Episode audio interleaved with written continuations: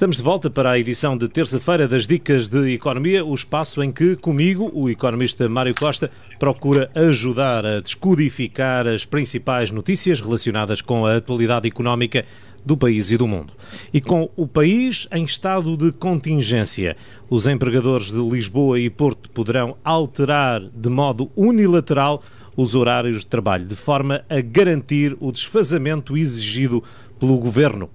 como é que isto funciona? Como é que esta medida se aplica, Mário? Não, esta medida vem, no, vem, numa altura em que, está, em que se fala de uma segunda vaga do, deste vírus, ou seja, uma, uma altura em que os casos estão-se a começar a acentuar, a aumentar de uma forma muito rápida dia após dia. Um, o próprio Estado declarou o estado de contingência desde o dia 15 de setembro João, e que o que se pretende é que haja o, mínimo, o menos contacto possível entre as pessoas, neste caso nas empresas. Esta é uma medida em que as empresas podem impor os horários de, aos seus colaboradores, ou seja, a própria legislação e o próprio Código de Trabalho já o permite isso. Ou seja, é, também é importante chamar a atenção que a maior parte das pessoas podem não saber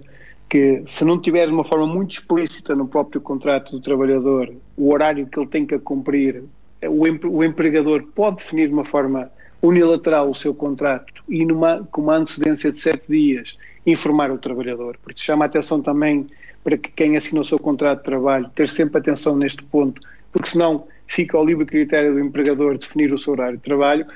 E esta medida vem no sentido de tentar evitar que haja grande conglomerado e grande, grande pessoas estejam muito tempo juntas.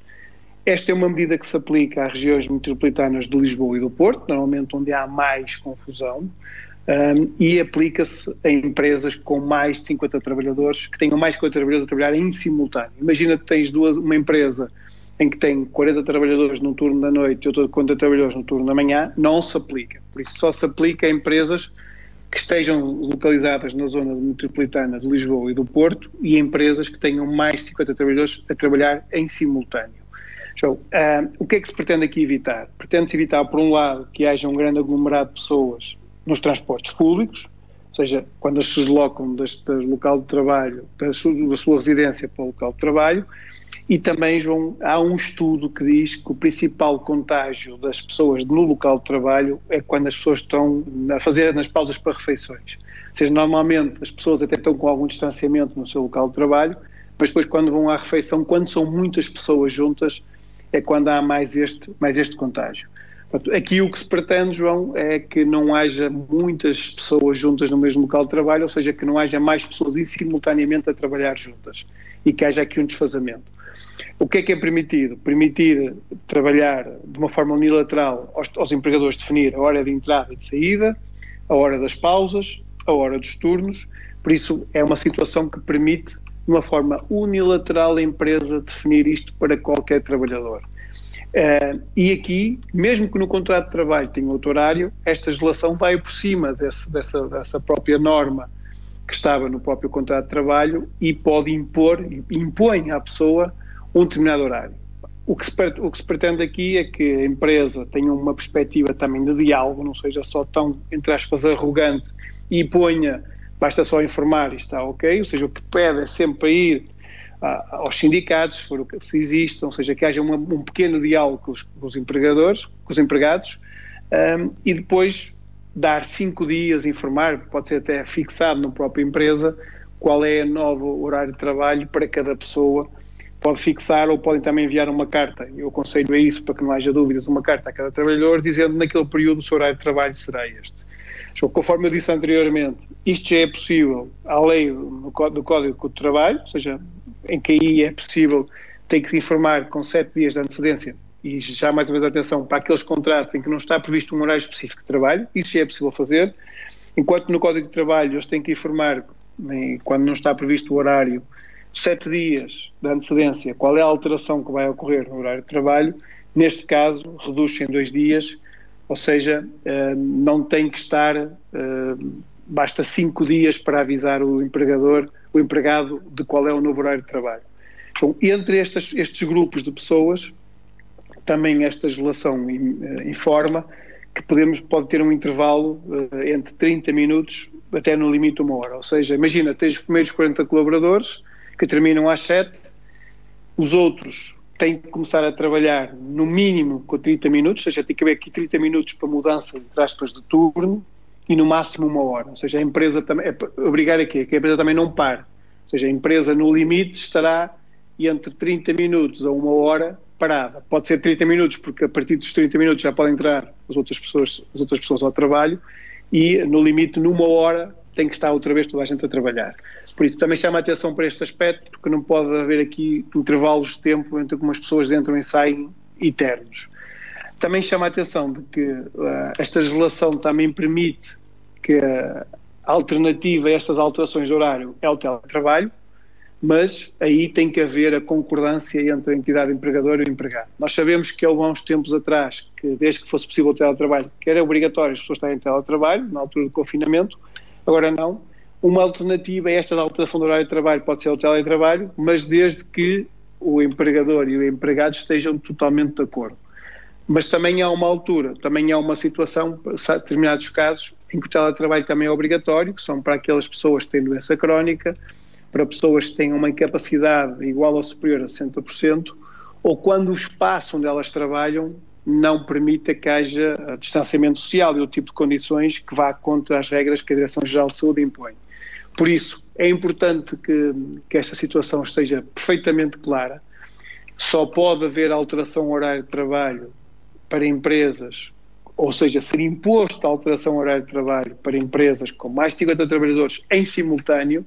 que estejam localizadas na zona de Lisboa e do Porto. Uh, quando não haja acordo prévio entre empregado e empregador de trabalhar em, em teletrabalho, João, e uh, em situações em que uh, possa provocar aqui algum dano e algum contágio nas empresas. Por isso, uh, chama a atenção para esta situação,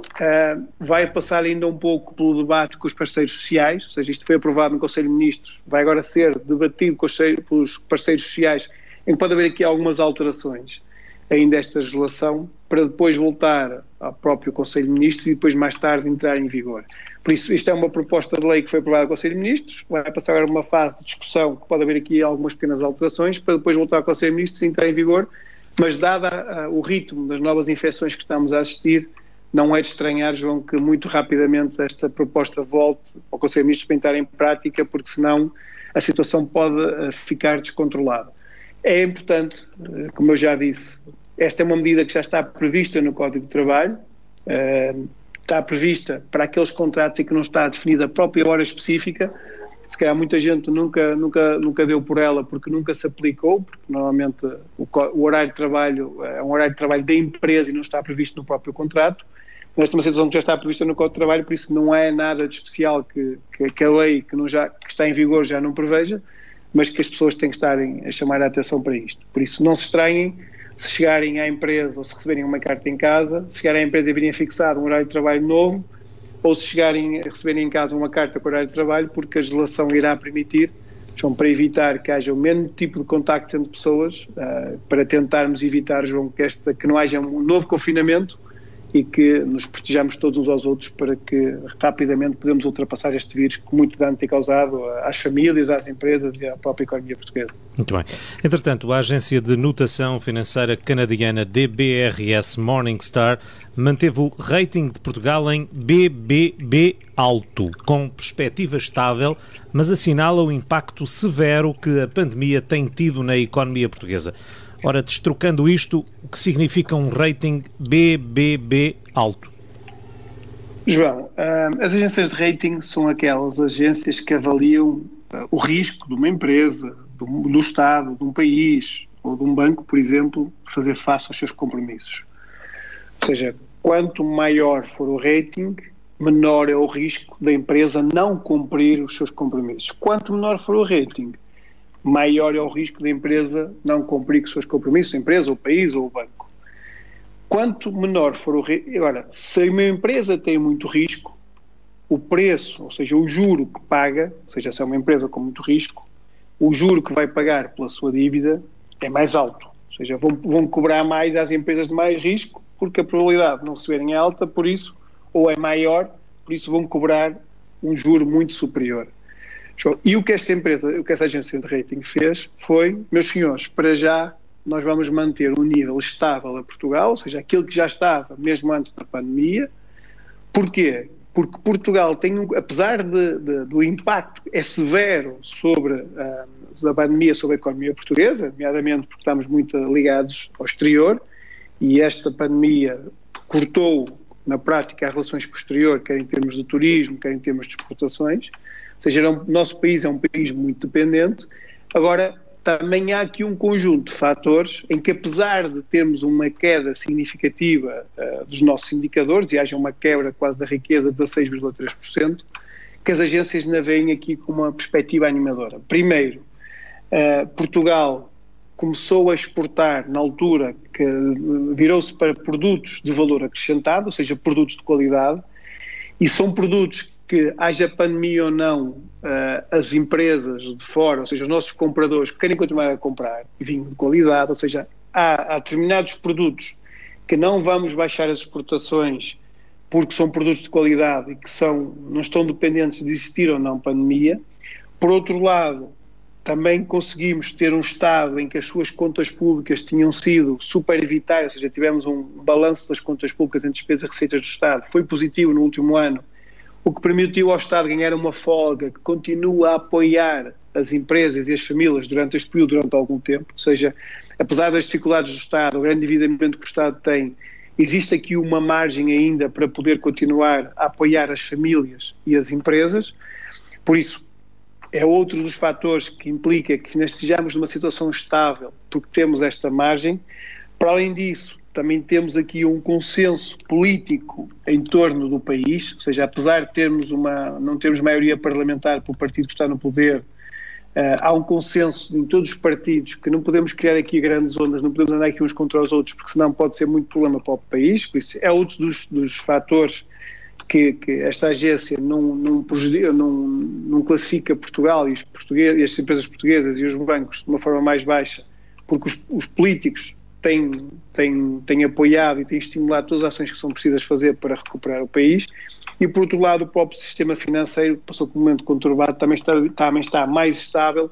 e também foram criadas linhas, ou seja, foram criadas pelo próprio Estado apoios ao sistema financeiro para que ele não tenha nenhuma convulsão com esta pandemia. Primeiro, as moratórias, em que as moratórias foram moratórias que o Estado impôs aos bancos, por isso, mesmo que os bancos estejam sem receber, não é afetado as suas contas, porque o próprio Banco Central Europeu o autorizou que fizessem. Por isso,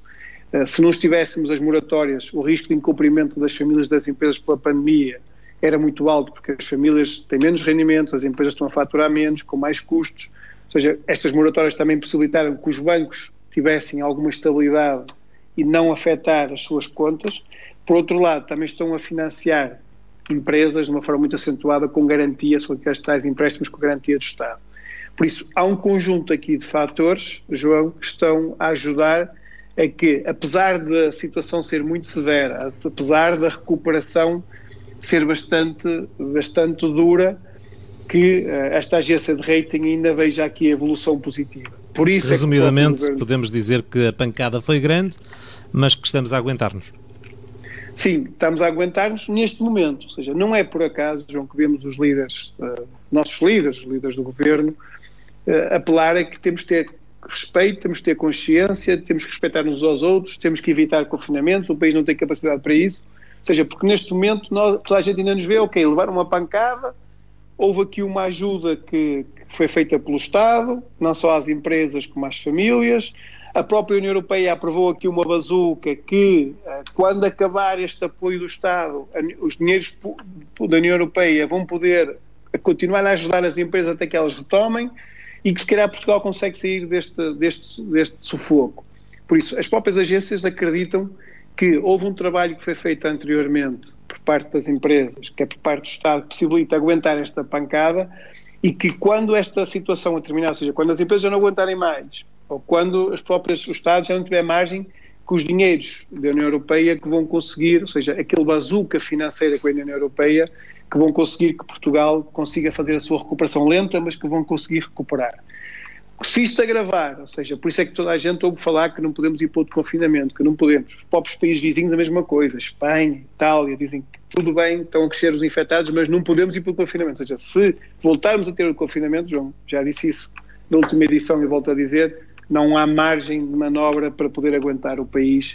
sem uma, uma, uma recessão profunda e sem, com consequências irreversíveis e nunca antes vistas. Por isso, eh, esta agência de notação financeira, e, a meu, e, a, e na minha opinião, de forma bem estruturada, fundamentou manter a situação de Portugal estável. Porquê? Porque o, acompanha a evolução da economia, apesar de ter uma quebra grave, e profunda da sua economia, houve estímulos que foram dados,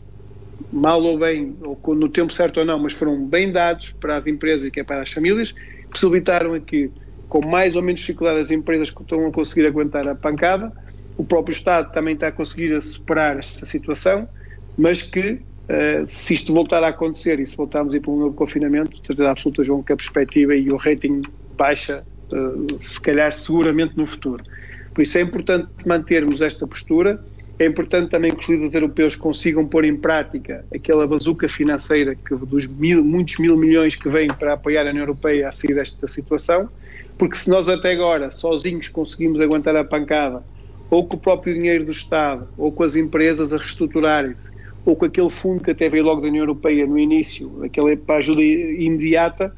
mas no futuro, João, é preciso recuperar a economia, é preciso voltar a crescer, é preciso criar rendimento, é preciso criar novamente postos de trabalho, é preciso diminuir o desemprego e aí, só com uma grande ajuda da União Europeia que está prevista, é que isso pode acontecer. Esperamos não andar para trás, mas também aguentar-nos neste espaço até que o dinheiro da União Europeia venha, por isso, mais uma vez apelo a toda a responsabilidade de todos os portugueses, para que isto só depende de nós, ou seja, esta situação de ultrapassarmos este momento delicado, o Estado está a fazer o seu papel, as empresas estão a fazer o seu papel, mas nós, cidadãos individuais, é que temos de ter a consciência que temos de ter muito cuidado, proteger-nos a nós, estamos a proteger aos outros, e acima de tudo estamos a proteger não só as nossas famílias, mas como o bem-estar dos portugueses, da economia portuguesa, e, e quando eu falo economia portuguesa, falo economia mundial, porque estamos numa economia global e a economia portuguesa depende de todo o mundo e de todas as receitas que possam vir, e mais algumas, para que podemos ter estabilidade. Apelo a toda a responsabilidade de cada um de nós, se assim acontecer, João, iremos se calhar olhar daqui um a dois anos, olhar para trás e vemos que os portugueses, mais uma vez, à semelhança do passado, em que fomos reconhecidos pelos descobrimentos, conseguimos desafiar, os, ou seja, olhar os obstáculos e os problemas de forma de frente e ultrapassá-los com distinção. Digamos que somos bons é na adversidade. Mário Costa, o economista que comigo eh, procura ajudá-lo a descodificar os temas que marcam a atualidade económica, a informação económica em Portugal e no mundo. Enfim, temas a que todos dizem respeito e que não raras vezes acabam por nos passar ao lado por dificuldades de entendimento.